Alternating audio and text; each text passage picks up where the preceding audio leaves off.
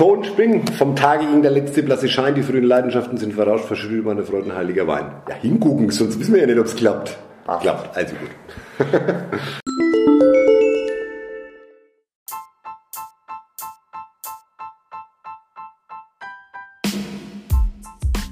Herzlich willkommen bei Politik Punk und willkommen bei den Bundestagswochen. Ab sofort stellen wir euch in jeder Episode einen Kandidatin, eine Kandidatin einer demokratischen Partei vor, egal ob CSU, SPD, Grüne, Linke, FDP oder Freie Wähler, damit du am Wahltag genau weißt, wer deine Interessen am besten vertritt. Und wenn du Fragen hast, kannst du diese unter politik-punk.com slash btw ganz einfach einsenden. In der heutigen Episode der Bundestagswochen ist Michael Frieser von der CSU zu Gast.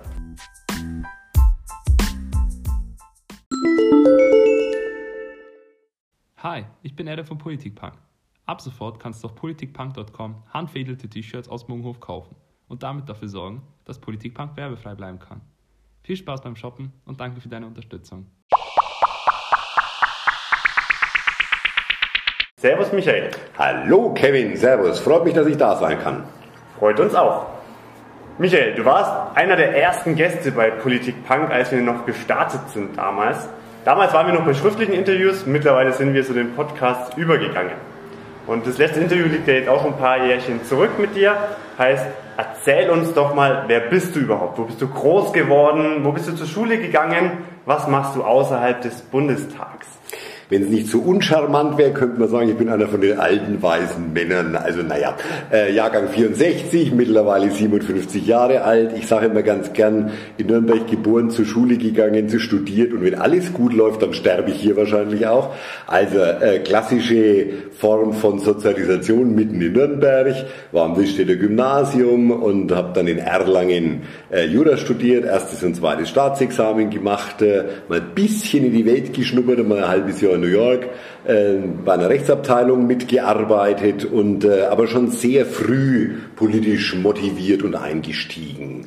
Und äh, insofern glaube ich, dass ich schon ein ziemlicher Nürnberger mit Leib und Seele bin und deshalb auch ganz besonders froh und stolz, dass ich den, äh, die Nürnberger und die Schwabacher jetzt schon ja immerhin zwölf Jahre im Deutschen Bundestag vertreten darf.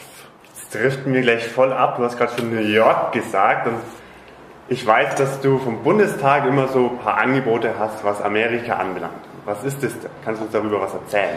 Na, ich habe zufälligerweise erst äh, vor zwei Wochen ähm, meine ähm, parlamentarischen Patenschaftsprogrammteilnehmer, für einen Franken ein ganz, ganz schwieriges Wort, ähm, zusammengerufen. Also diejenigen, die in der letzten Phase ähm, äh, in den Staaten waren und äh, diejenigen, die jetzt gerade im Aufbrechen sind. Ähm, der Deutsche Bundestag unterhält aus Freundschaftsgründen äh, mit dem Kongress der Vereinigten Staaten ein Patenschaftsprogramm. Und da nimmt man einfach junge Leute möglichst aus allen Abschlüssen, also eben gerade nicht nur Akademiker, sondern es sind jetzt eine Reihe auch von Mittelschülern dabei, die ein Jahr hier im Grunde rauslassen in der Schulzeit und dafür in die Staaten zu einer Gastfamilie gehen und dort auch zur Schule gehen. Also das war jetzt in Corona alles etwas schwieriger. Eine waren bloß drei Monate, die anderen waren sechs Monate, aber jetzt fängt es an, sich langsam wieder etwas zu normalisieren. Da kann ich nur jeden auffordern, sich äh, auch aus dem Großraum hier an einen der Abgeordneten zu wenden und zu sagen, ja, das wird mich tatsächlich mal interessieren. Dann äh, organisiert es eine Jugendorganisation, also es macht nicht der Bundestag selber, ähm, aber man ist einem bestimmten Abgeordneten zugeordnet und man trifft sich einmal, redet, tauscht sich ein bisschen aus über die Gepflogenheiten, ähm, besucht sich mal gegenseitig. Also es ist eine sehr, sehr spannende Zeit. Ich kann nur sagen, alle, die zurückkommen, ein Jahr in den Staaten waren, ähm, haben wirklich eine vollkommen neue, sensationelle Erfahrung in ihrem Leben gemacht. Und das ist schon, was ich nur jedem wirklich mal ans Herz legen kann. Kommen wir aber nochmal zu deiner Zeit vor dem Bundestag zurück. Was hast du denn gemacht, bevor du in den Bundestag gekommen bist? Gut gelebt. Das hat sich dann geändert äh, mit dem Einziehen in den Deutschen Bundestag. Nein, also ich war schon von frühester Jugend an äh, politisch aktiv äh, in der Jungen Union. Ich war jemand, der auch tatsächlich äh, schon sehr lange und sehr frühzeitig Kreisjugendring in Nürnberg. Also war interessant. Übrigens stelle ich fest, früher war die Jugend fast etwas politischer, als sie heute ist. Ähm, war eine ganz interessante und spannende Zeit. Da bleibt es nicht aus dass man dann irgendwann auch mal auf eine Stadtratsliste geht. Ähm, das muss man dazu sagen, bei mir ist es schon so, ich war auch vorgeprägt, der Vater war schon 25 Jahre Stadtrat in Nürnberg. Ähm, und 1996 bin ich dann Mitglied der Stadtratsfraktion der CSU geworden und kurz danach, naja, so kurz danach auch wieder nicht, 2002 dann ihr Fraktionsvorsitzender. Das so, war so die Phase 13 Jahre und dann, äh, wie gesagt, äh, war die Gelegenheit, wenn dann der Ruf einen ereilt und äh, immerhin die Königsdisziplin für jemand, der politisch aktiv ist, ist ein Bundestagsmandat natürlich schon so die oberste Liga. Und äh, da überlegt man nicht dreimal, sondern da sagt man dann relativ schnell Ja mit sehr, sehr großen, starken Konsequenzen. Und dann war klar 2009, dass ich meine Position als Fraktionsvorsitzender des, äh, im Stadtrat verlasse und dafür den Stimmkreis Nürnberg Süd und Schwabach äh, versuche zu verteidigen, was mir in der Tat auch gelungen ist, dreimal. Hat dich dann dein Vater schon früh geprägt mit der Politik und dass du dann da auch in die CSU gegangen bist und nicht vielleicht zu einem Mitbewerber? Naja, ähm, ganz e-, ernst zu nehmen, die Mitbewerber gab es damals gar Nein, ähm, ist doch klar, ich komme aus einem äh, christlich geprägten Elternhaus, lange Ministrant, äh, Jugendgruppenleiter und was es da alles gab. So, äh, da ist man schon ein Stück weit vorgeprägt. Ich will keinen Unsinn erzählen. Äh, man entscheidet sich nicht alleine und frei mit 14 oder 15 für eine politische Richtung, aber zunehmend vergleicht man die Tatsache, passt das bei mir ins Lebensbild, sehe ich die Realität ähnlich, äh, wie das eine äh, politische Partei auch natürlich in der Öffentlichkeit formuliert. Und da habe ich ziemlich schnell erkannt, ja, also da ist die CSU schon ein, ein Laden, bei dem ich zumindest das meiste deckungsgleich finde, wie ich die Realität, wie ich die Menschen einschätze und was ich dabei gerne machen würde. Und deshalb, natürlich prägt ein Elternhaus bei dieser Richtung, aber das verselbstständigt sich dann, hatte natürlich auch meine Revoluzerphase, habe dann wieder aufgehört, drei Jahre, ähm, so ums Abitur, mich überhaupt nicht mehr mit Politik beschäftigt, weil mir das alles zu affig und zu blöd war und so und mich dann langsam wieder herangetastet als Student. Aber ja, war eine spannende Zeit. Gut, du bist seit 2009 im Bundestag, also schon eine sehr lange Zeit. Ähm, kandidierst also jetzt für deine vierte Periode im Bundestag. Wenn du jetzt auf die letzten vier Jahre zurückschaust, wie hat sich die Arbeit im Bundestag verändert? Vor allem, wenn man bedenkt, die AfD ist eingezogen, große Aufgaben mit der Flüchtlingswelle waren dabei, die Corona-Pandemie und natürlich jetzt der Klimawandel. Die Krise ist der Normalfall geworden. Das würde ich mal als als Ergebnis sagen. Wir kamen aus einer Phase, so habe ich den Deutschen Bundestag erlebt, der war relativ geordnet, ganz geordnete, sehr zivile Formen des Umgangs, ordentliche Tagesplanungen, äh, man konnte sich lang und gut auf etwas einstellen, man konnte längerfristige Themen bearbeiten und besetzen. Man muss dazu sagen, das waren auch weniger Fraktionen. 2017 erstmals haben wir jetzt sechs Fraktionen im Deutschen Bundestag. Das heißt natürlich, alle Initiativen, alle Debatten, alle Entschließungsanträge, was da eine Rolle spielt, führt natürlich schon zu einer unglaublichen, ich sage jetzt mal, Aufgeregtheit. Und wie du richtig sagst, es kam natürlich nicht nur die Nachwehen der Frage Migration von 2015, die auch in dieser Periode noch eine wesentliche Rolle gespielt haben, sondern die entscheidende Frage war auch, wir haben das Thema Finanzkrise noch nicht ganz ausgestanden gehabt und dann kam auch noch Corona dazu.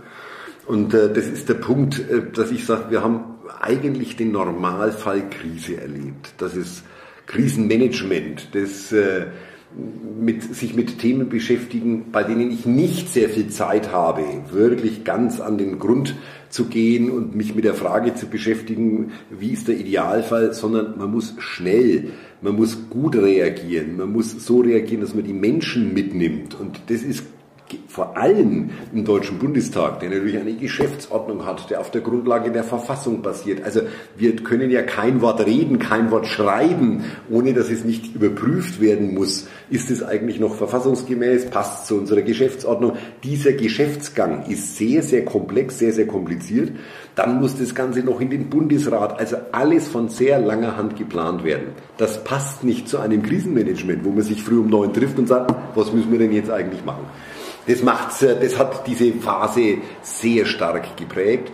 Dazu noch äh, das fast Verunmöglichen von persönlichen Treffen, die in der Politik wahnsinnig wichtig sind, sondern halt den ganzen Tag von früh sieben bis nachts um zwölf in ähm, äh, irgendwelchen Videokonferenzen und Schalten unterwegs gewesen.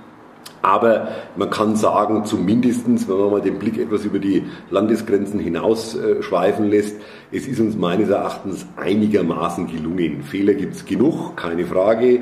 Dinge, die man besser machen kann. Und ich sage mal, hoffentlich erinnern wir uns an diese Fehler, wenn wir mal wieder dazukommen, die sogenannten Lessons learned, also was nehmen wir denn eigentlich mit ähm, an äh, neuen Erkenntnissen, dass wir das auch wirklich auf die Tagesordnung setzen. Aber das war schon diese vier Jahre. Dann kam, wenn ich mal kurz noch drauf ähm, äh, eingehen darf, etwas äh, als Thema, ich habe dies, in diesen vier Jahren jetzt die Funktion als Justiziar der Unionsfraktion. Was ist er Justiziar? Also außer dass er Jurist ist, äh, kümmert er sich natürlich gerade um so Fragen, Rechtsstellung des Abgeordneten, wie läuft es eigentlich mit der Geschäftsordnung, was ist mit dem Thema Wahlprüfung, Immunität und so, das gehört alles bei mir dazu und natürlich das Thema Wahlrecht insgesamt. Auch das hat in den letzten vier Jahren sehr, sehr viel Zeit gekostet, weil wir alle miteinander versucht haben, einen Weg zu finden, wie man eine ungebremstes Aufwachsen von Abgeordneten ähm, etwas entgegenstellt, ohne den demokratischen Kontakt zu verlieren zur Basis und zum Bürger. Ähm, das hat auch sehr viel Zeit mit sich genommen. Also einerseits Krise und andererseits etwas, was man in der Öffentlichkeit immer gar nicht so richtig mitbekommt, aber das ist halt nun mal das klassische Leben. Was mir sehr gefehlt hat in dieser Phase, war wirklich der Kontakt zum Bürger. Also wenn man zwölf Jahre lang einen Wahlkreis nicht nur gewinnt, sondern auch betreut, Vielleicht hängt es auch miteinander zusammen, dass wenn man ihn gewinnt, auch besser sich mal um die Leute kümmert. Ähm, dass der Kontakt natürlich extrem schwer war, kaum Veranstaltungen mehr vor Ort, dass man die Leute nicht mehr zusammenbringt, dass der, der kurze, knappe Satz, wie, wie geht's denn eigentlich, habt das geschafft, also wie, wie hat's euch gebeutelt äh, während so einer Phase, das war nahezu nicht mehr machbar. Und das ist ganz, ganz furchtbar für einen Abgeordneten, weil er, wir leben davon, dass man den Kontakt spürt mit den Menschen. Und da geht's eben nicht, das geht nicht in der Videoschalte, das geht nicht in einem Telefonat, sondern ich muss sehen, was der andere macht, wo arbeitet er, wie ist er drauf, was macht es, wenn man über bestimmte Dinge redet mit ihm. Das hat mir schon verdammt gefehlt in der letzten Zeit, das muss ich wirklich sagen. Und ich hoffe mal, dass wir die Phase jetzt äh, sehr schnell überwinden. Kommen wir zu deiner Arbeit im Bundestag. Du bist Mitglied im Rechtsausschuss. Was können wir uns darunter vorstellen und was waren da so die letzten Themen, die da auf dem Tisch lagen? Also jetzt bin ich nur noch Stellvertreter im Rechtsausschuss, weil als Justiziar gibt man natürlich, äh, hat man einen Haufen andere Sachen und es gibt genug äh, Kollegen, die da gerne rein möchten als ordentliche Mitglieder. Deshalb habe ich gesagt, also es reicht mir, wenn ich bei den Themen anwesend bin, die mich auch wirklich selber beschäftigen. Der Rechtsausschuss ist einer der zentralen großen Ausschüsse. Man muss sich vorstellen, jedes Gesetz, das der Deutsche Bundestag macht, muss natürlich im Rechtsausschuss vorbei. Wo sonst? So, die äh, Quote der Juristen in diesem Ausschuss ist relativ hoch. Also ich glaube, er liegt bei 95 Prozent. Ähm, und es sind schon Fachgespräche. Also der Rechtsausschuss ist nur wirklich keiner, der nach außen turnt und wo immer die Kameras vor der Tür stehen und wo man tausend O-Töne an die Presse abgibt, sondern der Rechtsausschuss tagt meistens etwas unbeachtet.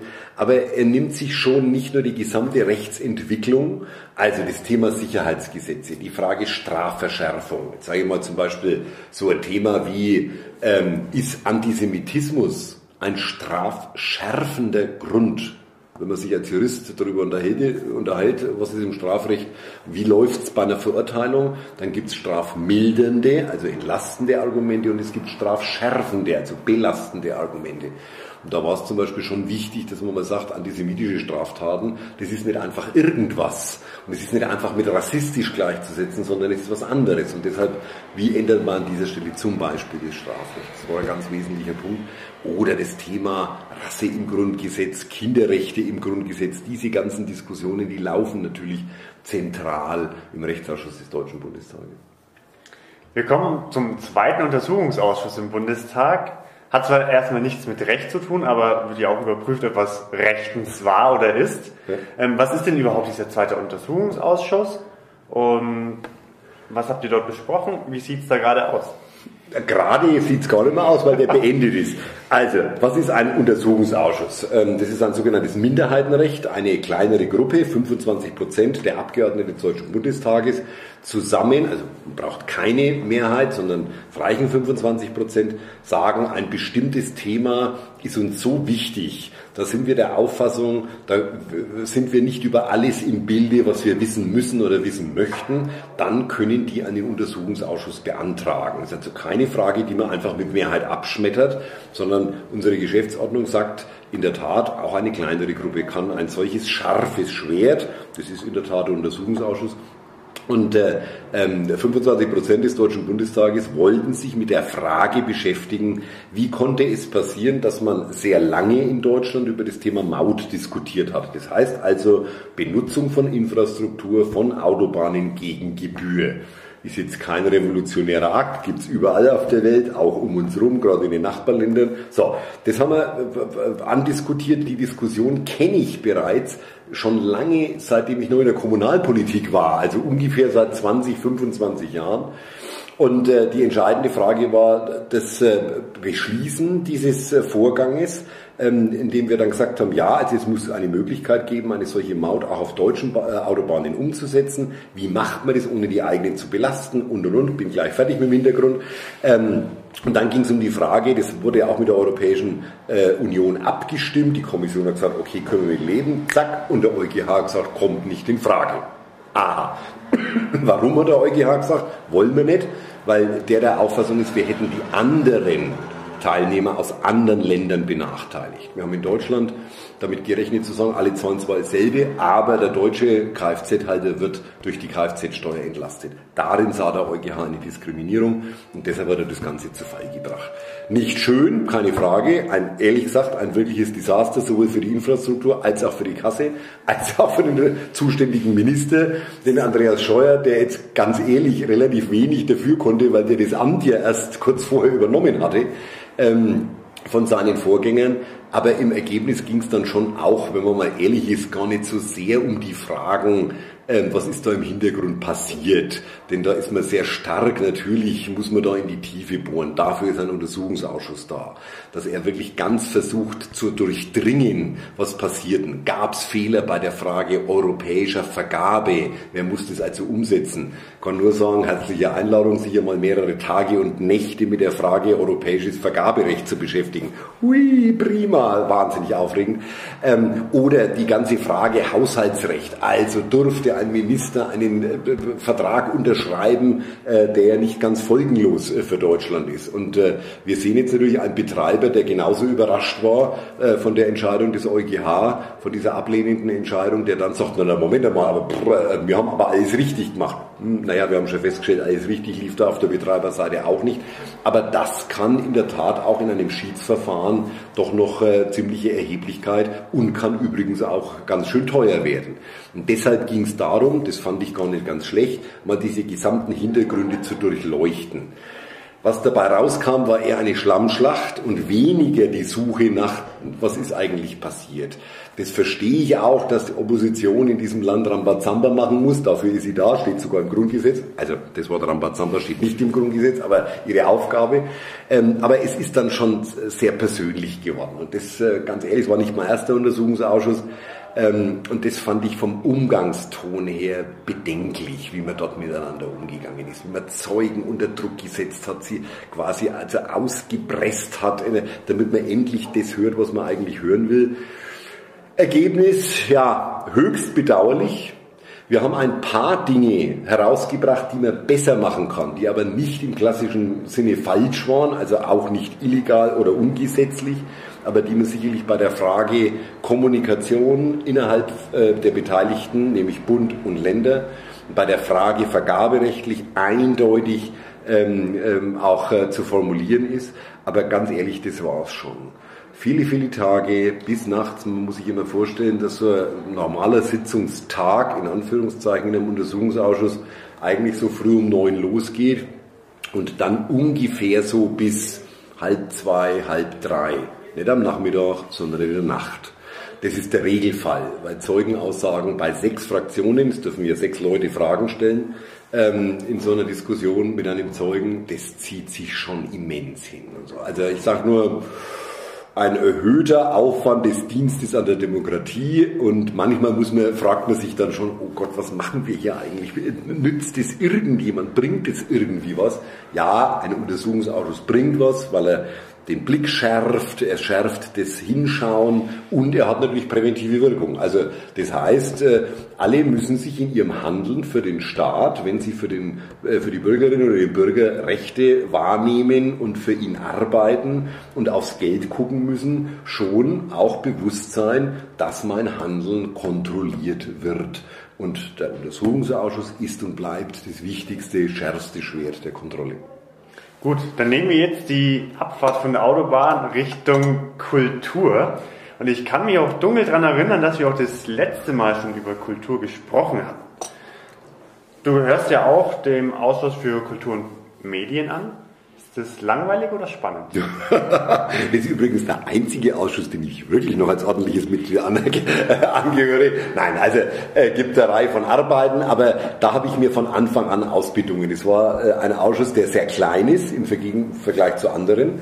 Ähm, ähm, und ich wollte da von Anfang an trotzdem dabei sein. Jetzt muss man dazu sagen, ich habe schon viel Zeit in meinem Leben gerade in dieser Richtung äh, äh mitgebracht. Ich bin auch Vizepräsident des Verbands Deutscher Konzertchöre, ähm, sehr stark auch musisch orientiert, komme leider Gottes selber nicht mehr zum Chorsingen, was mich immer stark begeistert hat, war allerdings auch schon als Stadtrat immer im Kulturausschuss, sogar als Fraktionsvorsitzender. Das war ein Thema, das mich maßlos begeistert hat und das, was auch weiterhin tun wird. Und deshalb war mir wichtig, gerade im Kulturausschuss des Deutschen Bundestages, der übrigens nach Grundgesetz gar nicht zuständig ist für Kultur, sondern es ist eigentlich die Kulturhoheit, ist Länderhoheit. Aber den Zusammenhang zwischen der Frage, was sind bundespolitische Aufträge in der Kulturpolitik und der Zusammenhang mit der Frage mediale Darstellung und Medi also Kommunikation mit den Menschen. Das ist schon was, was man ähm, was man in diesem Ausschuss wirklich diskutiert. Also da kommen dann so spannende Fragen wie Urheberrecht. Klingt jetzt sehr unsexy, ich weiß, aber was soll man machen? Es ist schon sehr spannend, weil es da für jeden Kreativen, für jeden, der irgendetwas, ein geistiges Werk schafft, schon wirklich um die Existenz geht. Also genau solche Fragen, Abstimmung mit der Europäischen Union. Wie machen wir das? Wie kommt denn der kreativen Schutz, der Urheberrechtsschutz? Wie läuft es? Uploadfilter, im Internet, also die Frage, was kommt auf Plattformen, derjenige, der ein Werk geschaffen hat, egal ob Text, Musik oder Film, wie kann der sich wehren, dass er einfach äh, ähm, Opfer eines Raubes wird und jemand sein Zeug verwendet? Solche spannenden Fragen, das ist schon etwas, was in diesem Ausschuss stattfindet. Das finde ich äh, etwas, was herausfordernd ist und das würde ich auch gerne in der nächsten Periode weitermachen. Was siehst du denn als das nächste große Kulturprojekt in Nürnberg, was ansteht? Eieiei, da gibt es mehrere. Also, ein bisschen verdauen darf man diese Katastrophenfrage und Entwicklung beim Thema Kulturhauptstadt schon noch. Ähm, da muss ich schon noch einmal einen Satz dazu sagen. Also wir haben uns wirklich äh, äh, da echt angestrengt mitgemacht. Auch äh, als ich in dieser Phase äh, schon im Deutschen Bundestag war, war ich da wirklich gerne und immer äh, spannend dabei. Das werden wir auch übrigens nicht verlieren. Diesen gestatteten Prozess mit der Bevölkerung, dieses äh, nach Befindlichkeiten suchen, was, was fordert uns eigentlich heraus, wie, wie sieht es eigentlich aus, das wird etwas sein, was man auf jeden Fall auf Dauer behält. Dieser Sumpf allerdings an der Spitze dieser Jury im Auftrag der Europäischen Union, dieses Auswahlgremium, das sich gegenseitig die Aufträge zuschustert und dann am Ende des Tages dort, wo es am meisten Kohle zu verdienen gibt, die kriegen dann den Zuschlag als Kulturhauptstadt. Herzlichen Dank, gute Nacht und Kapett. Also das sind Punkte, wo ich, das hat mich wirklich maßlos enttäuscht und da bin ich auch noch nicht drüber hinweg. Die Auseinandersetzung läuft gerade eben mit der Europäischen Union, weil die da jegliche Kontrolle und Sensibilität vermissen lassen. Ähm, das darf nicht passieren. Also das ist zu einem großen Selbstbedienungsladen geworden, diese Kulturhauptstadtnummer, das dürfen wir einfach nicht akzeptieren. So, also das ist der eine Punkt. Der andere Punkt in Nürnberg ist äh, unsere großen Herausforderungen trotz Corona. Ich bleibe jetzt mal erst bei Nürnberg und dann auf Bund, ähm, weil mir da meine, meine Heimatstadt und äh, Vater- und Mutterstadt noch sehr nahe liegt. Also die Frage, wie gehen wir mit dem Thema Renovierung Obernhausen? Was ist Ausweichspielstätte? Wo sind Künstler, die durch die Frage AEG an der Förderstraße raus mussten? Wir haben einen Bedarf für Atelierflächen. Das zusammenzubringen, diese ungelöste Zukunft äh, beim Thema äh, ehemaliges Reichsparteitagsgelände, also, also sowohl an der Kongresshalle als auch toi toi toi, vielen Dank, auch Herrn Friese, ähm, für die Frage äh, Tribüne, was machen wir damit? Das Ding ist uns ja eigentlich unterm Hintern weggebröselt, ähm, das trotzdem auch äh, ein Stück weit zu erhalten, ohne es zu sanieren. Wir wollen das ja nicht verschönern, sondern wir wollen ja nur dafür sorgen, dass das Ding erhalten bleibt und zukünftige Generationen eben dann in der Lage sind, darüber nachzudenken, wie wollen wir damit eigentlich umgehen. Also, was machen wir mit der Kongresshalle, die übrigens niemals ans Netz ging? Also, in der hat niemals irgendwas stattgefunden, sondern ist einfach ein Steinhaufen, irrsinnige umbaute Räume, die uns sehr, sehr viel Geld kosten zum Unterhalt pro Jahr. Ähm, und wo man aber sagen muss, also da mal eine Verwendung, die übrigens auch dieser Unkultur des Baues Kultur gegenüberstellt, das finde ich einen sehr spannenden Prozess. Das wird eine der großen Herausforderungen, weil es auch haushaltstechnisch sehr, sehr teuer ist. Und auf Bundesebene, glaube ich, ist schon jetzt tatsächlich diese Frage, das klingt jetzt fast ein wenig banal und wenig visionär, aber die Frage, was hat denn diese Phase Corona, die wir jetzt eineinhalb Jahre haben, eigentlich mit der Kultur gemacht? Kulturschaffende Zumal, wenn sie Selbstständige sind, Solo-Selbstständige, allein sind, äh, von Auftrag zu Auftrag, von Engagement zu Engagement leben, die hat es in einer Art und Weise erwischt, wie kaum eine andere Branche. Wir haben viel gemacht, die erste Kulturmilliarde versucht zur Verfügung zu stellen, damit Solo-Selbstständige damit unterstützt werden, dann die zweite für den Neustart und, und, und. Also sicherlich an, an der Frage Geldes liegt es gar nicht, aber das Thema, wofür manche Bundesländer, obwohl die dafür zuständig wären, manchmal überfordert sind, dass der Bund sich diese Frage, wie geht es eigentlich den Kulturschaffenden in diesem Land, das wird die herausfordernde Frage der nächsten Legislatur werden. Da bin ich mir ganz sicher. Klingt jetzt wenig spektakulär. Ich will die anderen Sachen gar nicht alle aufzählen. Also die Frage Orte der Demokratiegeschichte haben wir gut auf den Start gebracht. Die Frage Einheitsdenkmal in Berlin, das sind so Humboldt-Forum, was da alles eine Rolle spielt. Also da haben wir schon ein paar wirklich große Flaggschiffe. Ähm, das klingt immer wenig so komisch, ne? baut halt wieder irgendein Museum. Nein, nein, also mit dem Thema Berlin-Humboldt-Forum, das bedeutet Europas größtes kulturhistorische Museum an einem Standort. Damit macht Berlin seine äh, Hauptstadt Europas wirklich alle Ehre. Also spannende Fragen, aber wie geht's dem deutschen Künstler und der deutschen Künstlerin? Finde ich nach Corona die wichtigste Frage.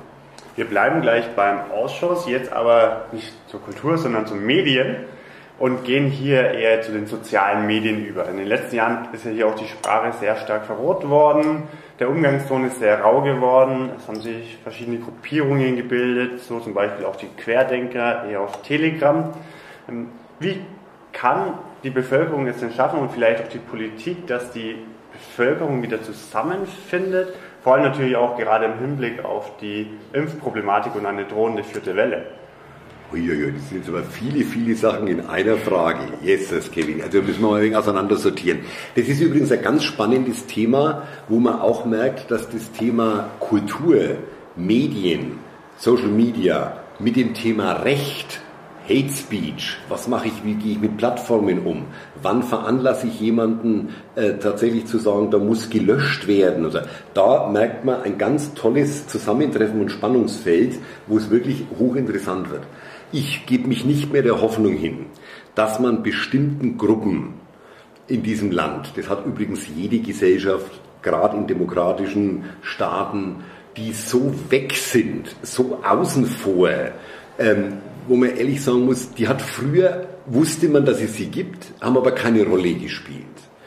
Dann kamen zwei Dinge zusammen. Einerseits äh, kam natürlich Social Media dem entgegen, weil es dann plötzlich Möglichkeiten des Ausdrucks, des Schaffens von eigenen Echo- und Resonanzkammern gab. Also sind ja nur unter sich äh, äh, beieinander. Jeder wird es jetzt in dieser Phase erlebt haben, dass er in irgendeiner WhatsApp-Gruppe ist und kaum sagt man mal einen Satz und schon fallen irgendwie alle anderen über ihn her, weil diese Art von Diskurs, das macht mich wirklich, das äh, erfüllt mich schon mit Sorge, dass wir nicht mehr richtig versuchen äh, zu diskutieren. Diskutieren heißt für mich, ich lasse die Meinung eines anderen, wenn sie nicht der meinen entspricht, zu. Das ist die Kunstform der Zivilisation. Gemeinsam Positionen zu beziehen, zu definieren, abzuklopfen, wie man dann zum Schluss sich auf eine Lösung hinzubewegt. Und jetzt kommt das Unwort des Jahres, aha, Kompromiss. Also Konsens und Kompromiss das ist die zivilisatorische Errungenschaft der letzten 2000 Jahre, dass ich nicht jedem, der nicht meiner Meinung ist, einfach eins aufs Maul gebe, ähm, sondern dass ich versuche, die Leute damit einzubeziehen. Und da müssen wir ehrlich sagen, wir haben festgestellt, dass gerade durch so eine Phase wie Corona, wo die Menschen sehr wenig wissen, wie sie mit sowas umgehen sollen, wenn so Druck erscheint, den man nicht richtig verorten kann, weil man nicht weiß, wo er herkommt, wie gehe ich damit um, man nennt es Resilienz, also die Widerstandsfähigkeit, die hat dazu geführt, dass sehr viele Menschen sich eigentlich eher verabschiedet haben in diese Blasen, wo man sich gegenseitig immer nur noch ein Stückchen bestärkt. Und so eine Querdenkerentwicklung, ich weiß nicht, also das haben wir doch eigentlich gelernt, dass es Politik fernab der Wissenschaft nicht geben kann.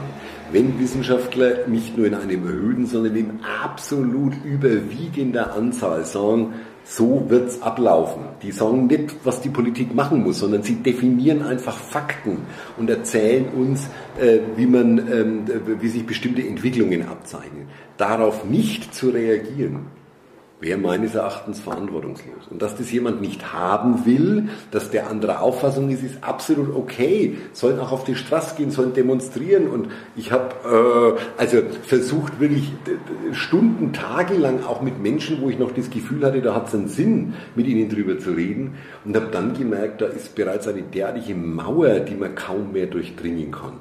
Das macht mir schon Sorge, dass es da dass da Teile der Bevölkerung nochmal durch Corona verstärkt einfach abdriften und für uns kaum mehr erreichbar sind. Wie gesagt, weil mit einem vernünftigen Argument fliegt man dort sofort aus der WhatsApp-Gruppe und dann denke ich mir auch, ich bin, auch nicht, ich bin kein Missionar. Naja, ich kann Angebote machen, aber ich bin nie, niemand, der missionarisch tätig ist und sagt, ich erzähle dir jetzt, wie die Welt aussieht, ähm, sondern er muss schon auch von sich aus das Gefühl haben, das lohnt sich, an so einem politischen Prozess mit Abgeordneten teilzunehmen und äh, deshalb äh, muss ich ehrlich sagen, ich habe da eine Reihe aufgelegt, die hat es eher mit Sarkasmus und Satire versucht.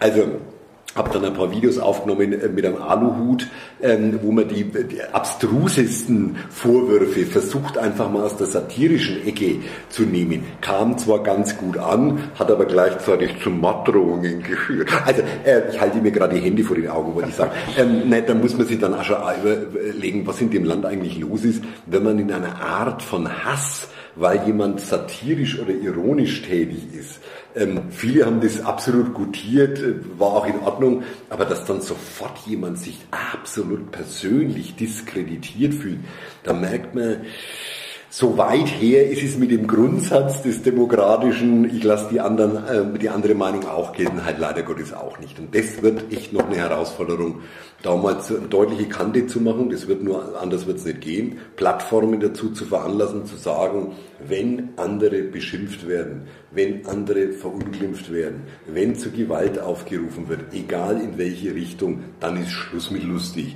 Dann muss auch eine Plattform, die ja gerne mal, egal ob sie Facebook oder sonst irgendwie heißt, äh, sagt, ja, das hat ja mit uns nichts zu tun. Wir stellen hier nur die Plattform zur Verfügung und was die da draußen machen, ist uns vollkommen egal.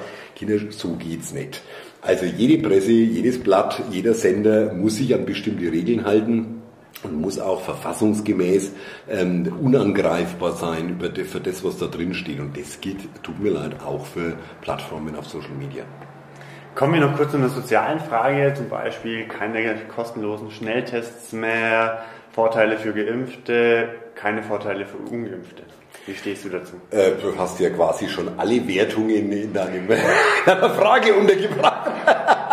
also alles nicht ganz einfach. Äh, wir bewegen uns in einer Zeit, in der in der Tat die Inzidenzzahlen, das heißt einfach die Infektionszahlen auf 100.000 Einwohner gerechnet, wieder nach oben gehen. Was bedeutet jetzt das? Die Hälfte des Volkes ist eigentlich geimpft. Wir merken, äh, es werden immer weniger, die das wollen da ist, das sind zweierlei Richtungen. Das eine ist die persönliche Entscheidung, die ich absolut akzeptieren kann, wenn einer sagt, nö, also tut mir furchtbar leid, ich will aus welchen Gründen auch immer mich nicht impfen lassen.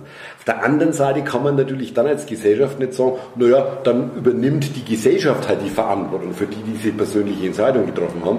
Und dann muss man sagen, wenn jeder in diesem Land einmal ein Angebot zur Impfung bekommen hat, dann muss man auch sagen, okay, ich will dich, wenn du dich persönlich entschieden hast, dich nicht impfen zu lassen, nicht ausschließen. Darf ich übrigens auch nicht, steht in der Verfassung. Oh, also ist keine Erfindung von der Politik. Aber dann kann ich dich nicht von allem ausschließen. Aber ich muss erwarten können, dass du dich dann zumindest testest.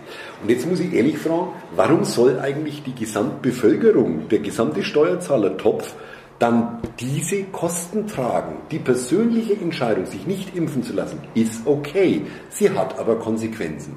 Und diese Konsequenz heißt, du kannst teilnehmen am öffentlichen Leben, genauso wie ein Geimpfter, aber du musst dich halt dann testen lassen.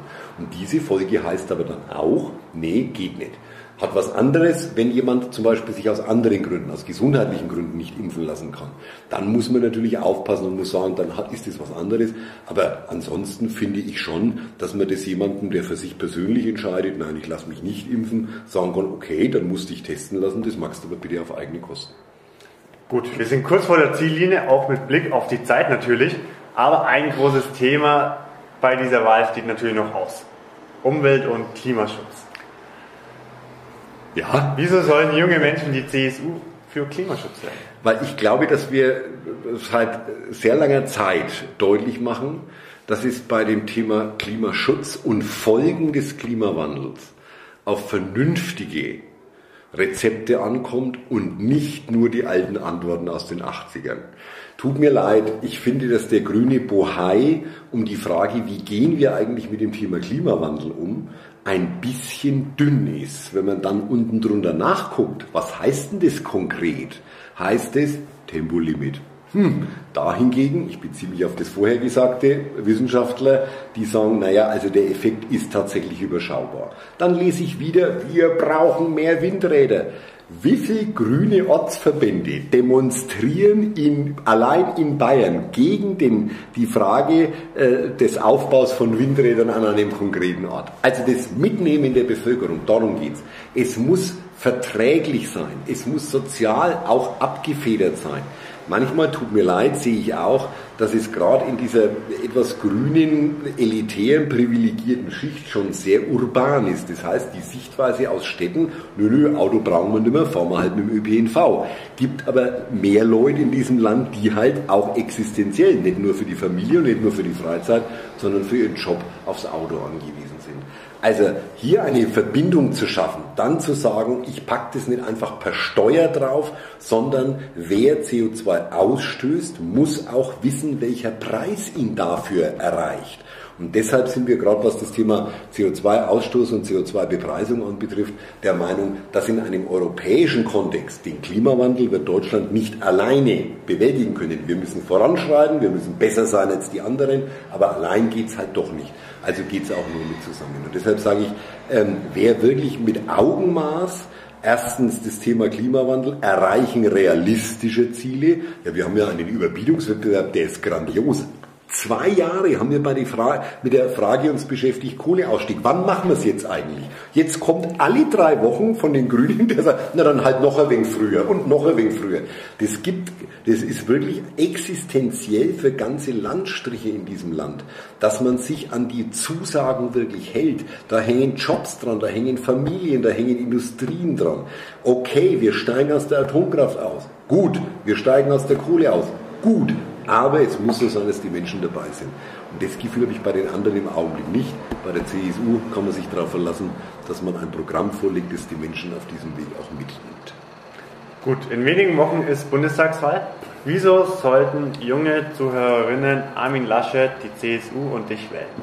Also, mich wählt man schon mal ermeinen, weil man mich sympathisch findet, ähm, weil ich glaube, äh, mit einer gewissen Erfahrung für einen Wahlkreis, für einen Großraum, für eine Stadt, für die Bürgerinnen und Bürger doch einiges erreicht zu haben. Wir können gern mal, ich verweise da auf die Internetseite, Bilanz, was ist alles passiert und was ist geflossen. Dankbarkeit ist keine äh, Währung in der Politik, also wegen dem, was gelaufen ist, wählt dann keiner, sondern die entscheidende Frage ist immer, was bedeutet die Zukunft. Armin Laschet ist ein total unterschätzter Typ, muss man ehrlich sagen. Chef des größten äh, Bundeslandes der Bundesrepublik Deutschland, Manager einer äh, Mehrheit, die mit einer Stimme äh, regiert, in einer Koalition, die extrem schwierig und haarig ist. Das kann er wirklich gut. Das ist genau sein Ding. Ja, seine Wirkungsweise ist manchmal etwas gewöhnungsbedürftig, aber er ist jemand, der immer im Konsens, immer auf die Frage Menschen mitnehmen, versöhnen, nicht spalten aus ist. Das ist genau sein Lebensmotto. Und ich glaube, das kann er auch noch bis zum Wahltag, finde ich, gut verkaufen. Äh, wer jetzt Armin Laschet nicht wählen muss, dem kann man die schöne Botschaft mitteilen, dass man in Bayern ja Armin Laschet nicht wählt, sondern man wählt die CSU. Wir waren der Meinung, dass vielleicht Markus Söder der richtigere Kandidat gewesen wäre für dieses Amt als Kanzlerkandidat. Seine Umfragen sind ja nach wie vor nicht so wahnsinnig schlecht. Man muss aber auch wissen, selbst wenn jetzt Armin Laschet der Kandidat der CDU ist, wir wählen ja trotzdem CSU. Und am Ende wird Politik im wichtigsten, höchsten Gremium gemacht, das diese Republik hat, das nicht in der Verfassung steht, nämlich am Koalitionstisch. Also dort, wo die Parteien, die eine Koalition stemmen, wirklich zusammenkommen. Und da hat die CSU, wenn sie ein gutes Ergebnis in Bayern hat, eine äußerst mächtige Stimme mitzureden. Also wenn das nicht reicht an Gründen, dann weiß ich auch nicht mehr. Und die wichtigste Frage zum Schluss, wo, wann und wie kann gewählt werden? Also, die äh, Benachrichtigung, Wahlbenachrichtigungskarten werden ab Mitte August verschickt, natürlich in Tranchen, nicht alle auf einmal. Das heißt, es wird so die dritte, vierte Augustwoche kommt so ein kleines Kärtchen. Und dann würde ich bitten drum, auf jeden Fall, wenn man nicht genau weiß, ah, wie läuft jetzt der September und weiß nicht, bin ich da, habe ich Lust, Oma tot, Wecker kaputt, Bus verpasst, keine Ahnung, dann bitte gleich ankreuzen Briefwahl, dann dauert es ein bisschen, dann schmeißt man das im, Brief, im Postkasten, keine Briefmarke draufkleben, zahlt der Steuerzahler. Ähm, und dann kommt nach einer gewissen Zeit ein Umschlag Auftrag mit dem Paket, das man dann als Briefwahl aufgeben kann. Und deshalb, wir glauben, dass jetzt auch Corona-bedingt mehr als 66, also mehr als zwei Drittel der Leute wahrscheinlich Briefwahl wählen werden. Das ist insofern interessant, weil damit nicht nur am Wahltag gewählt wird, sondern eigentlich ist ab Eingang der Briefwahlunterlagen jeden Tag Wahlsonntag. Für Wahlkämpfer eine ganz besondere Herausforderung. Ich sage nur, wer gar nicht zur Wahl geht, hat bereits aufgegeben. Es ist mir fast, nein, egal ist es mir nicht, wenn er will. Aber ähm, wenn man gut begründet sagt, nö, den nicht, aber dafür jemand anderes, alles in Ordnung. Aber hingehen, teilnehmen, Kreuzlermann, zwei Kreuze. Normalerweise, wenn man nicht schreiben kann, muss man seine Unterschrift mit drei Kreuzen bestätigen. Wir wollen nur zwei Kreuze. Das ist wirklich nicht zu viel verlangt. Und ich glaube, es geht um was. In dem, es geht nicht einfach nur nichts, sondern es geht auch in diesen Momenten um eine Richtungsentscheidung. Und deshalb heißt wählen, egal wie. Super, vielen Dank, Michael, und hoffentlich bis bald.